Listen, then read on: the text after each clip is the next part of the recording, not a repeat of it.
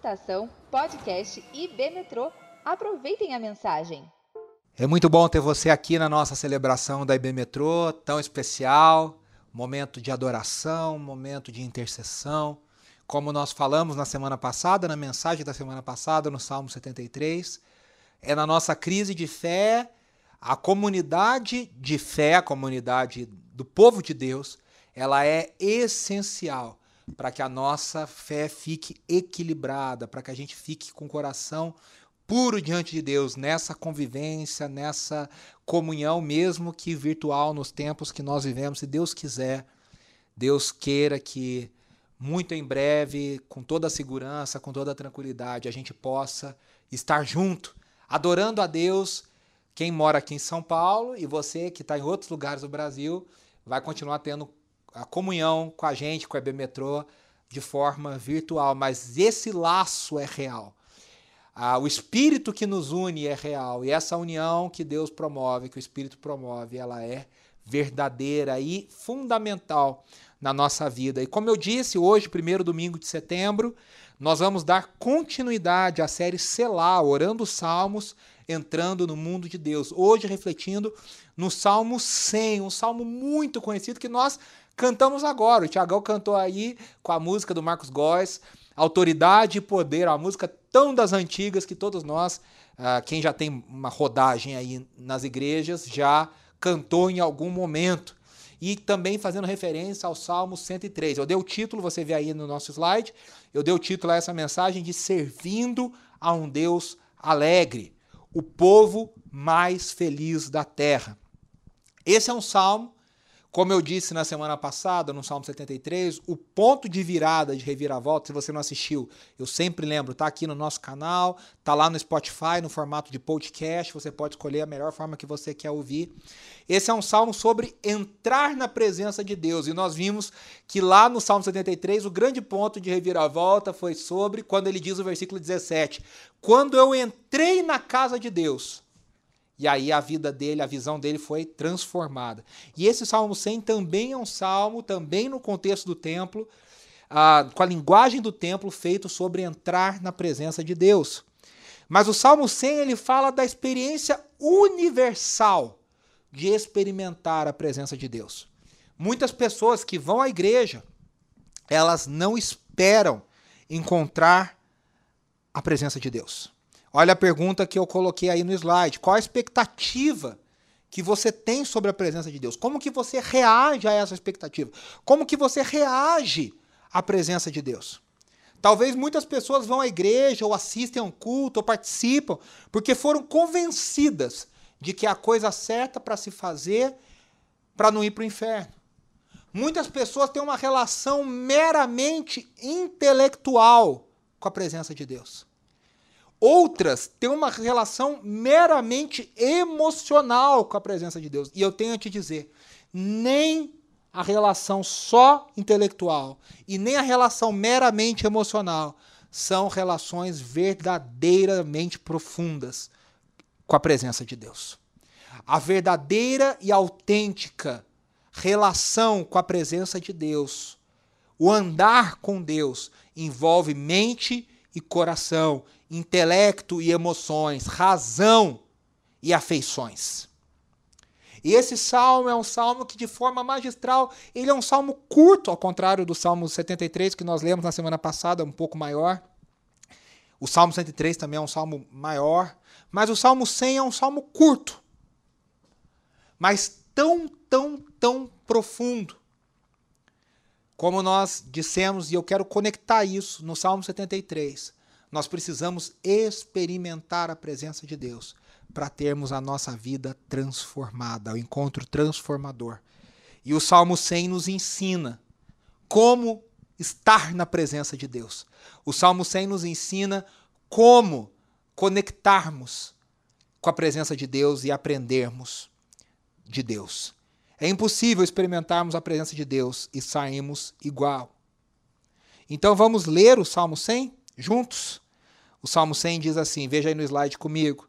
Aclamem o Senhor, todos os habitantes da terra. Prestem culto ao Senhor com alegria, entrem na sua presença com cânticos alegres. Reconheçam que Ele é o nosso Deus, Ele nos fez e somos dele. Somos o seu povo e rebanho do seu pastoreio. Esse versículo eu amo. Versículo 4. Entrem por suas portas com ações de graças, e em seus átrios com louvor. Deem-lhe graças e bendigam o seu nome, pois o Senhor é bom e o seu amor leal é eterno. A sua fidelidade permanece por todas as gerações. Eu quero aqui parabenizar o louvor da IB Metrô, o louvor IB Metrô, toda a equipe, a Andressa que dirige esse ministério, porque nós cantamos em todas as canções esse salmo. Nós começamos dizendo: Entrarei em tua presença com sacrifícios de louvor, com canções eu te exaltarei, bendito seja o Senhor, toda a glória eu te darei. Veja, a gente cantou na Exaltai, na Lift Up, nós cantamos o que esse salmo diz. Nós cantamos Celebrai com júbilo ao Senhor, vós todos moradores da terra. É exatamente o salmo na versão atualizada. Servi ao Senhor com alegria. Aqui nós estamos lendo na nova versão internacional, na NVI. Apresentai-vos a Ele com cânticos, sabei que o Senhor é bom. Nós cantamos, aclame ao Senhor toda a terra. Montanhas se prostrem, que rujam os mares ao som da tua voz. Incomparáveis são tuas promessas. E o salmo termina dizendo: A sua fidelidade permanece por todas as gerações.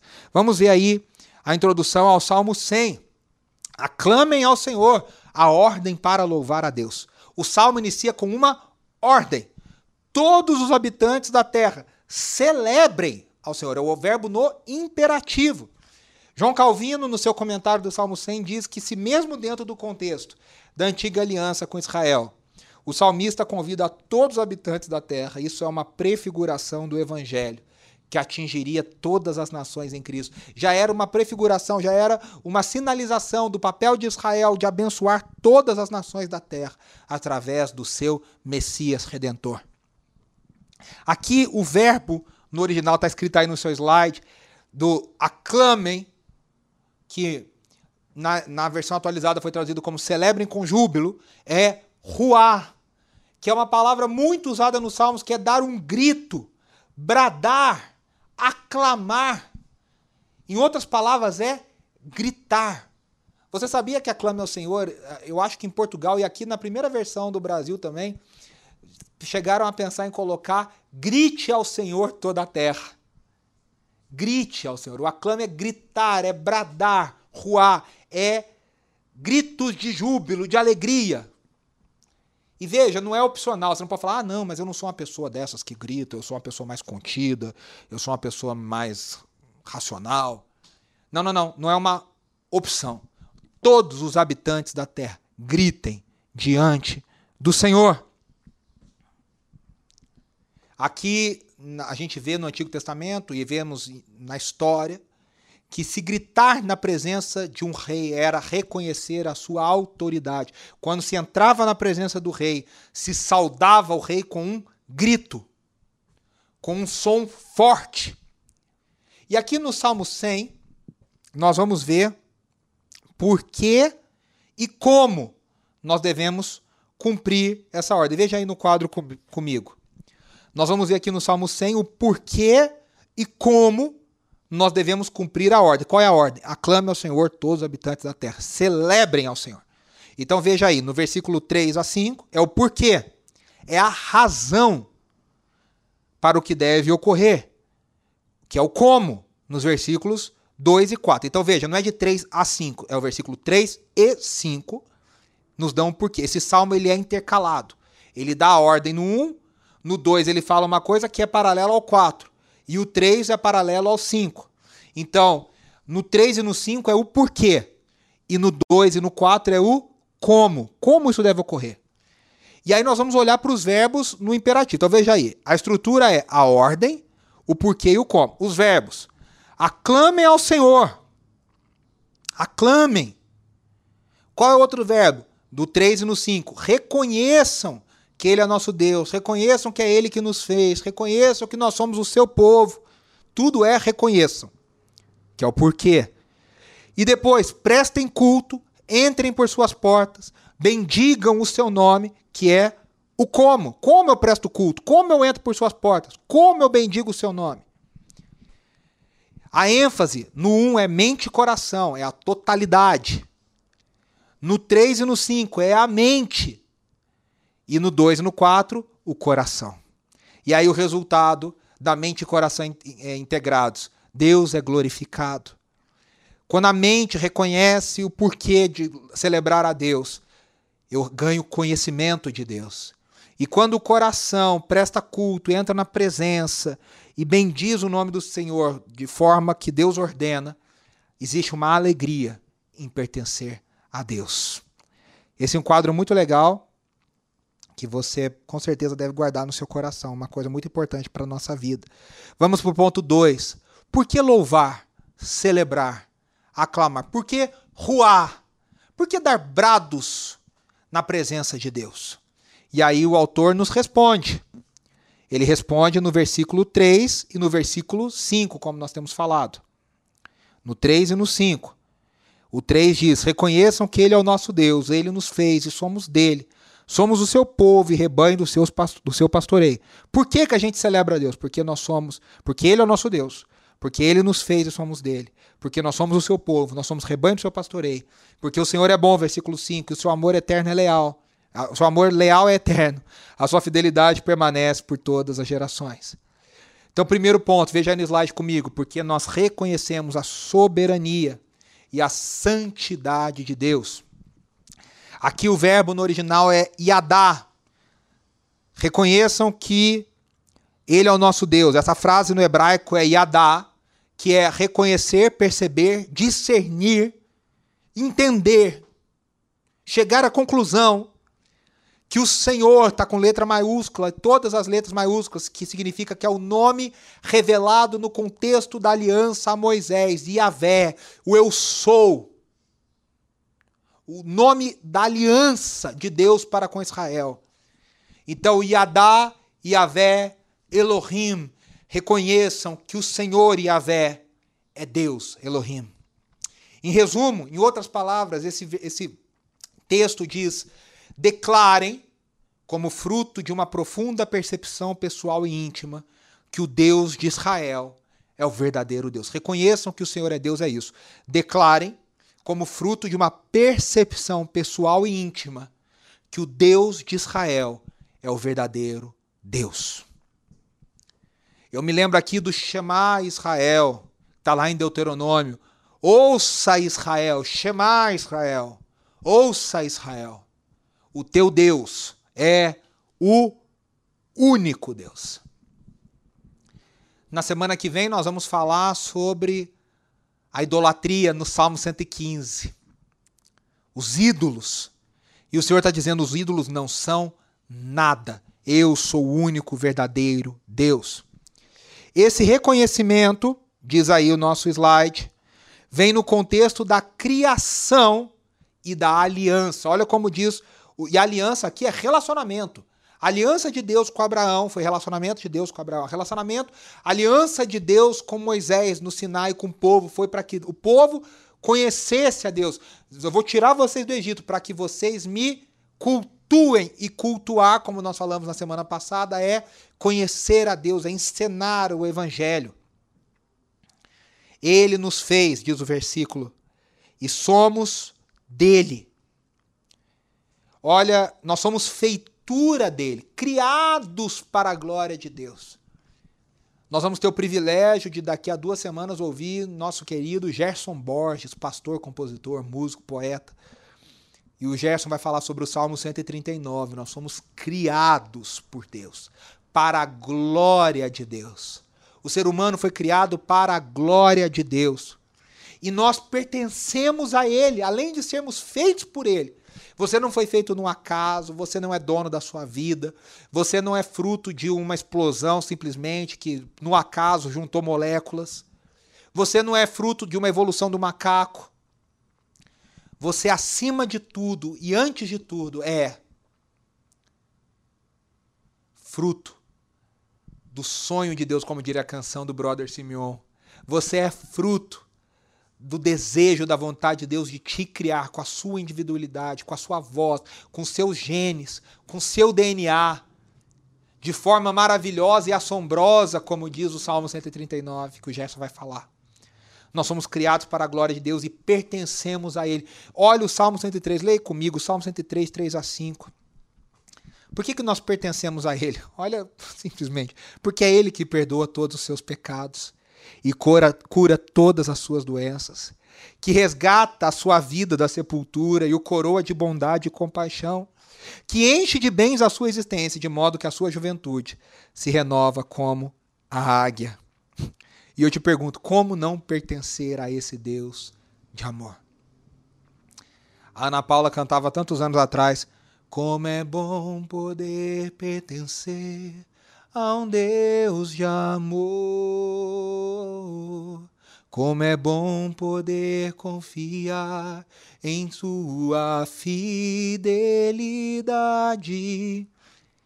O novo nascimento foi exatamente isso que aconteceu. Nós somos resgatados da sepultura. O John MacArthur, falando sobre o Salmo 103, ele diz: o grande pregador, pastor, escritor John MacArthur, dizendo que esse salmo talvez seja a poesia mais evangélica, no sentido de prefiguração do evangelho.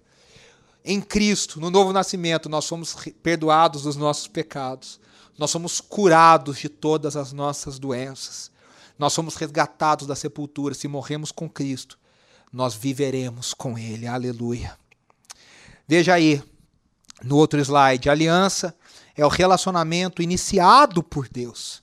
O Salmo 103 diz no versículo 7: Ele manifestou os seus caminhos a Moisés, isso é aliança, e os seus feitos aos israelitas. Deus se revelou ao seu povo.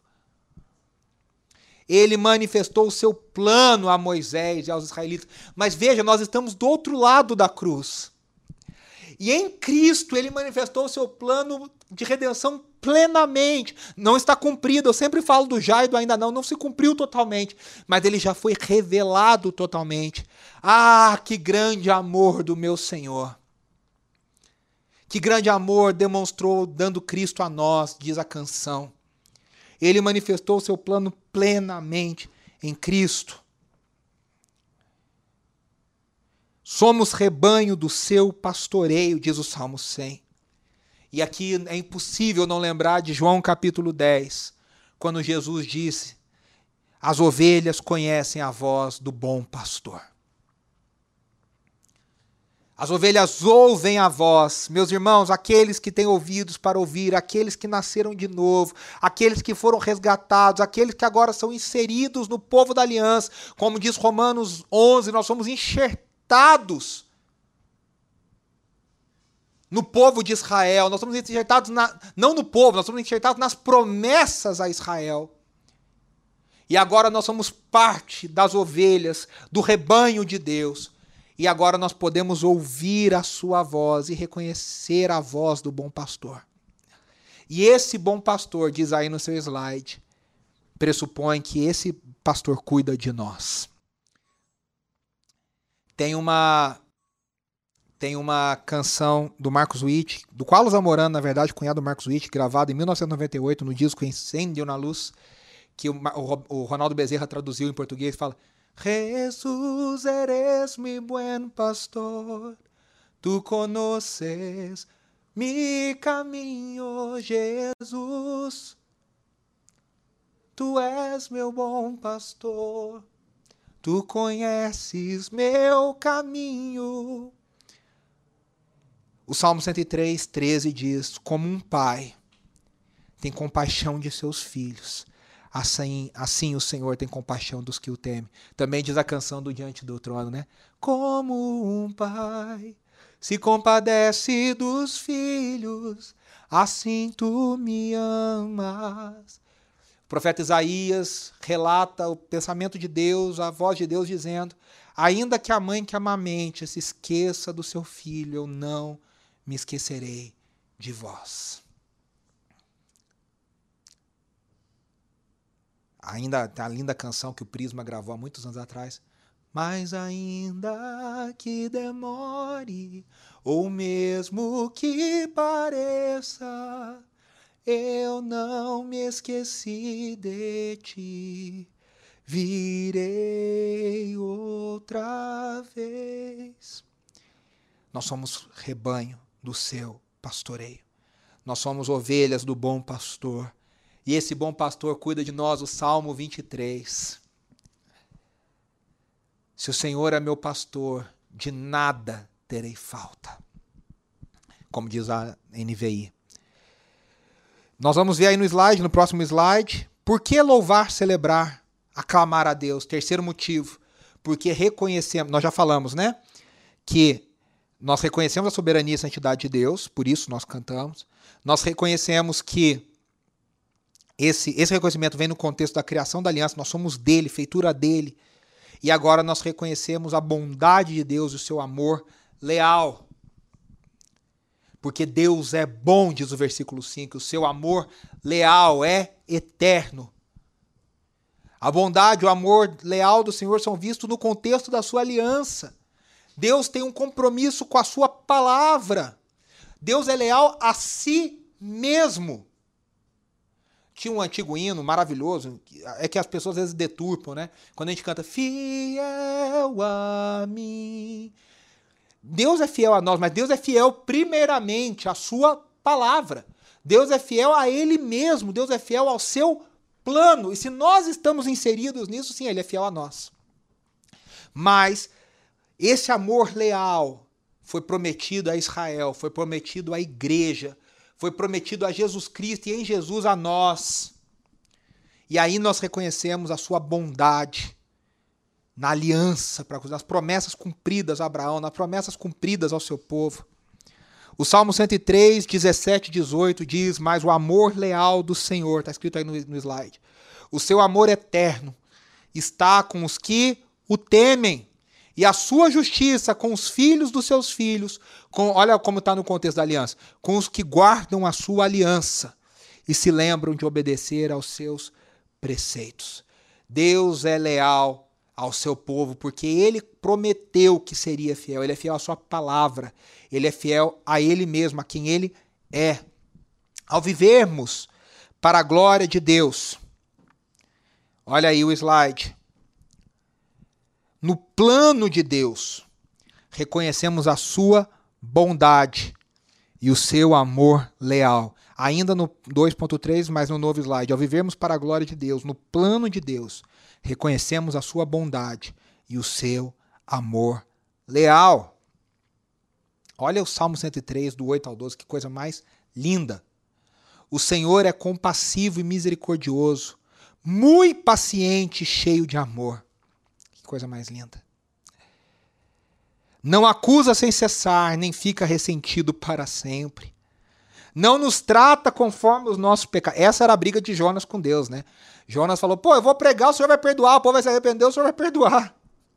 Não nos trata conforme os nossos pecados, nem nos retribui conforme as nossas iniquidades. Veja, isso aqui já era verdade no Antigo Testamento, em Cristo isso ainda é mais claramente verdade, é a mesma verdade, só que mais claramente revelada. Pois como os céus, olha que coisa mais linda, pois como os céus se elevam acima da terra, assim é grande o seu amor para com os que o temem. E como o Oriente está longe do Ocidente, assim ele afasta para longe de nós as nossas transgressões. E isso ainda é na antiga aliança. A revelação não tinha chegado ao seu ápice. Não é que mudou, mas ela não tinha sido plenamente revelada em Cristo. Mas olha que coisa mais linda. Tem uma canção do Criança Diante do Trono que diz, né? Grande, tão grande, alto, tão alto, fundo, profundo, é maior que o mundo, mas é pequeno, cabe lá dentro do coração de quem se entrega ao Salvador. O amor de Deus é alto, tão alto, é grande, tão grande, é fundo, profundo, é maior que o mundo. Assim como a terra, o céu se eleva acima da terra, assim é grande o seu amor para com os que o temem. Como o ocidente está longe do oriente, assim o Senhor afasta de nós as nossas transgressões.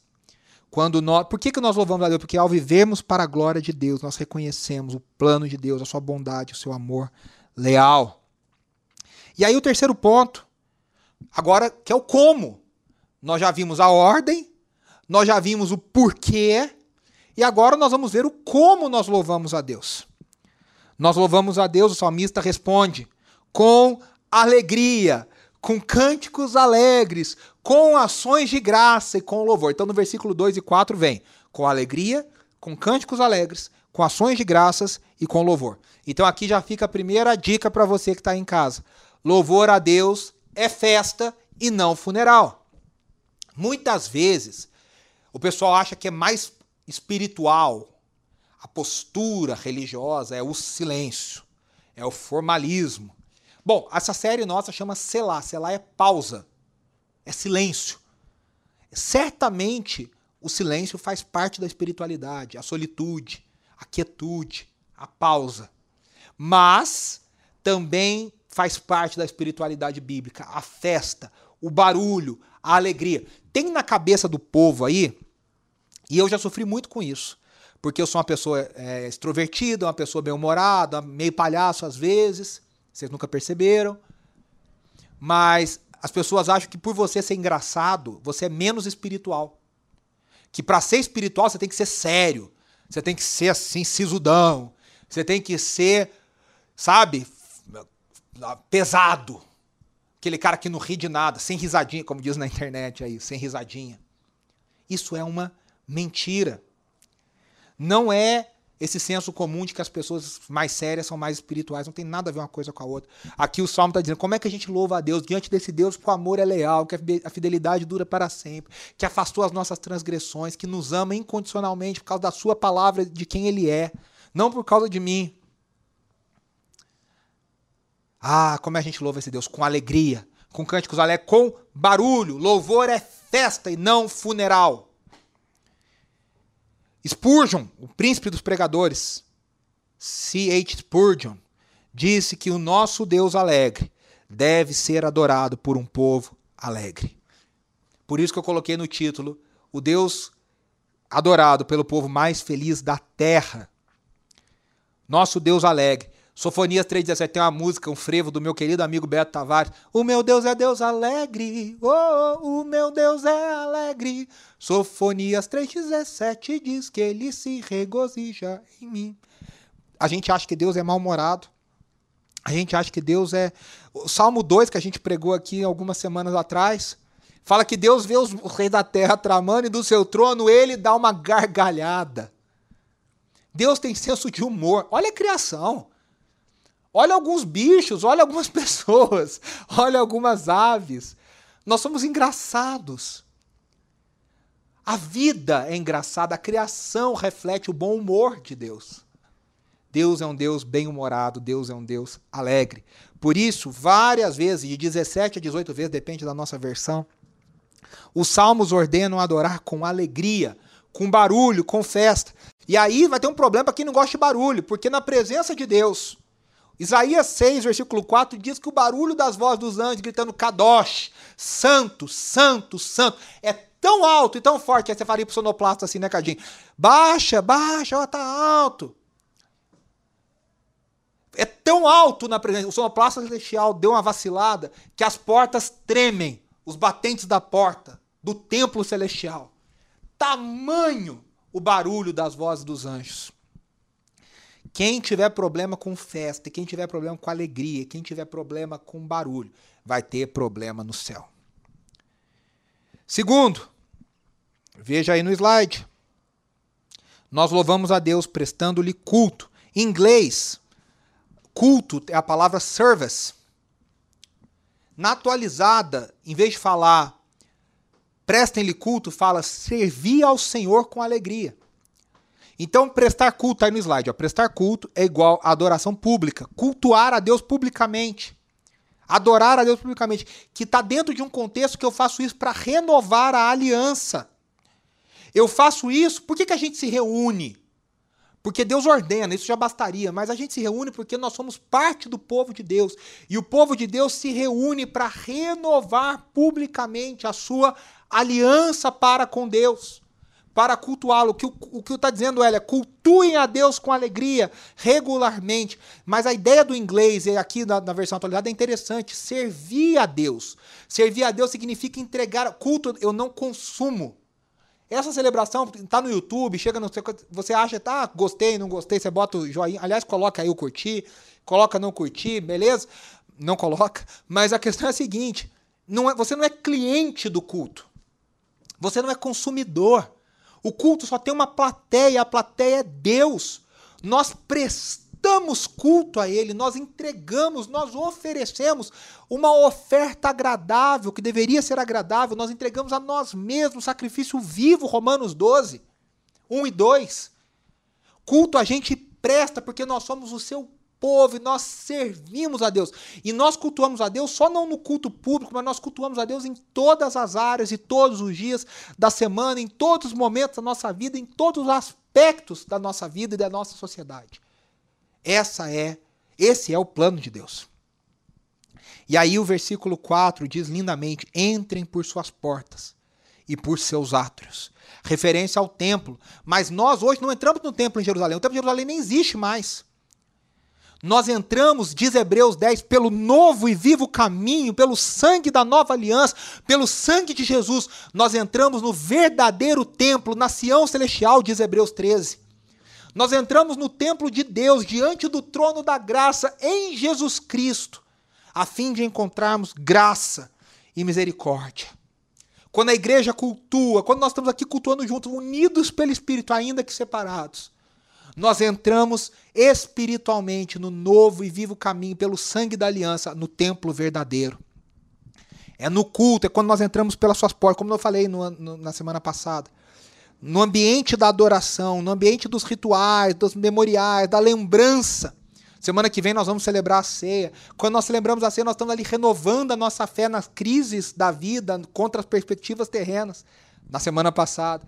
É no culto que nós ouvimos a sua voz e aprendemos, aprendemos a viver para a glória de Deus. De novo, é o drama das Escrituras, é o evangelho reencenado para o servirmos no todo da vida. Veja aí no slide, no outro slide, nós devemos louvar. Terceiro ponto, como que a gente louva? Então a gente já falou que a gente louva com alegria, com cânticos alegres. Nós devemos louvar a Deus prestando-lhe culto. E o salmo termina dizendo que nós devemos louvar a Deus com cânticos. E aqui não importa, Andressa que me perdoe, Andressa é uma grande pedagoga vocal, uma vocal coach das melhores. Vocês ouvem a voz dela aqui sempre. Mas não importa se você tem uma voz bonita como a do Tiago, como a do João. A Esté hoje cantou com a gente. Não importa se você tem uma voz boa como todas essas. O que Deus está falando aqui não é habilidade musical. O que Deus, o salmista nos comanda é que a música deve fluir de um coração adorador. Veja, a música está sempre presente em torno da presença de Deus. Isaías 6, os anjos cantam. Ezequiel 1, anjos cantam. A música, Apocalipse 4 e 5, ao cântico dos remidos diante do cordeiro. Digno és de abrir o livro. Então não é uma opção. Música não é adoração. E lá no workshop IACA, o Bob Coughlin falou isso de uma forma tão linda, tá lá no YouTube do IACA, quem quiser assistir no primeiro dia. A música é legal, mas Jesus é muito maior que a música. Mas é fato que a música é usada em todas as cenas na presença de Deus. O cântico tem a capacidade de unir a poesia, a beleza com a mensagem poderosa, e aquilo entra de um jeito muito poderoso. Por isso que eu estou cantando tanto, nós cantamos nos nossos cultos. Isso é poderoso, as músicas nos inspiram, nos renovam, nos fortalecem. Mas a música deve estar cheia da glória de Deus. E aí eu quero terminar com qual é o conteúdo desses cânticos. Está aí no slide. Qual que é o conteúdo? É música por música? Eu canto qualquer música? E aí eu já disse que não. Primeiro conteúdo é que esses cânticos têm que estar cheios de ações de graça. A gratidão é a grande marca do nascido de novo. Romanos 1,18 fala dos homens ímpios que se esqueceram de Deus. E Romanos 1,18 diz: Tendo conhecido a Deus, não o glorificaram e nem lhe deram graças como Deus. Por isso eles são indesculpáveis, se tornaram obscurecidos, se tornaram nécios, se tornaram loucos. Significa que quem agrada a Deus, quem, quem dá graças a Deus, glorifica a Deus. Porque reconhece a vontade de Deus é maior do que a nossa, o pensamento de Deus são maiores do que o nosso, os caminhos de Deus são mais elevados que o nosso, mesmo que eu não entendo. Tem uma canção do Diante do Trono que a gente já cantou aqui na Bíblia que diz: Mesmo quando não posso entender, te adoro, Senhor, calo meu coração e me prostro. A gratidão é a marca do nascido de novo. O Marcos Witt diz num livro seu, há muitos anos atrás, ele diz: o seu nível de gratidão mostra o seu nível de espiritualidade. Se você é muito agradecido, significa que você tem sido um cristão maduro. Se você é muito ingrato, você tem sido um, um, um cristão imaturo. A, grati a gratidão é a marca dos nascidos de novo, e a ingratidão é a marca dos ímpios. O Salmo 103, 1 a 2 diz: Bendiga ao Senhor a minha alma Bendiga ao Senhor todo o meu ser. Bendiga ao Senhor a minha alma. Não esqueça de nenhuma das suas bênçãos. Tem um hino que foi feito em cima desses versículos, um hino muito amado da igreja no mundo, que diz: Conta as bênçãos, dize quantas são, e você verá surpreso o quanto Deus já fez. Se você tirar alguns momentos agora e parar para pensar o quanto Deus tem te abençoado, quantas bênçãos tem te alcançado. A gente vive num mundo de ingratidão, mas se a gente reserva tempo para agradecer a Deus, o Senhor nos mostra que nós temos bênçãos infinitas que nós não podemos nem contar. Conta! Diz o hino faz uma ironia, né? Conta. E aí você vai ver surpresa que você vai ter muito mais do que você imaginava, às vezes incontáveis bênçãos. Então, o cântico tem que ser cheio de gratidão. Senhor, obrigado. Obrigado. Obrigado. E nós temos que estar cheios de louvor, declarar os feitos de Deus. Louvor é elogiar a Deus e elogiar em alta voz. Declarar o quem Deus é e o que Deus, que Deus faz. Ah, não, mas lá no meu coração eu sei então, mas a, a, a ordem bíblica é para a gente botar para fora. O ser humano precisa para se lembrar, para incentivar a outros, para faz parte da nossa anatomia, da nossa natureza. Declare os feitos de Deus, elogie.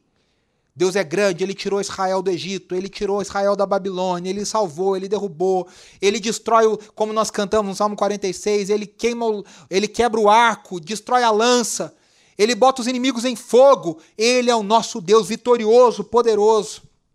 E aí o Salmo 103 é um perfeito exemplo de um cântico de louvor de quem reconhece quem Deus é e o faz com alegria e gratidão.